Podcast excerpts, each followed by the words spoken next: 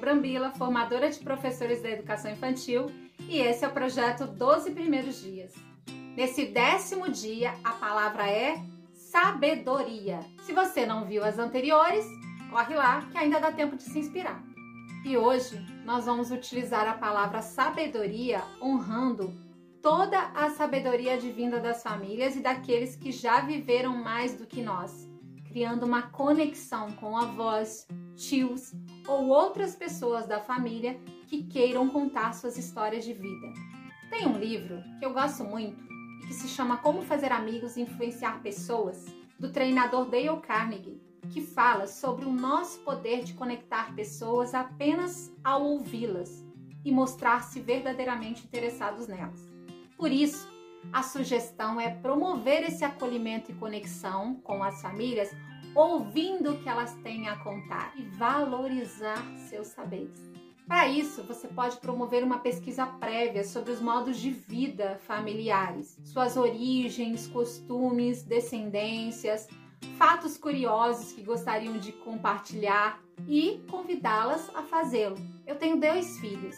O mais velho teve por perto os avós, que lhe contavam histórias e causos de antigamente na maioria dos anoiteceres. Cresceu conhecendo a sua ancestralidade e as histórias de desafios vivenciadas por sua descendência. O mais novo não teve a mesma oportunidade, mas eu fiquei muito tocada uma vez que ele pôde ouvir os avós de outros colegas contarem suas histórias e, tão pequenino, fazer relações com o nosso modo de vida hoje. Por isso, essa é a minha grande inspiração para você hoje: exercitar a palavra sabedoria. Quanto dela estão capturados nos álbuns de família, nas cartas ou nos objetos antigos, nas histórias que podem ser contadas desde que ouvidos afoitos estejam prontos para ouvir? Isso a gente tem de sobra nas escolas. A minha sugestão é que você combine com um avô, com uma avó, para abrir esses baús de memórias.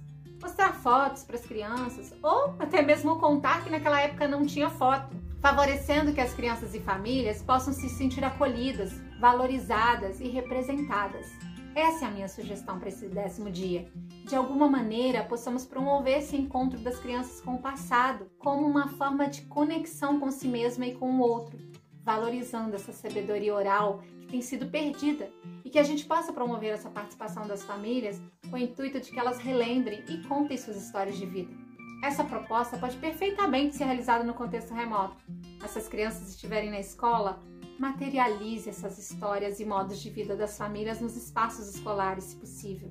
Porque o espaço também acolhe e dessa forma também é garantido o senso de pertencimento do grupo.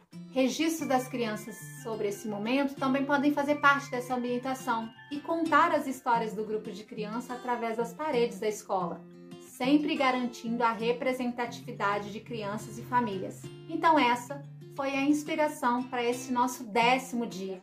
E eu te encontro amanhã, no penúltimo dia dos 12 primeiros dias.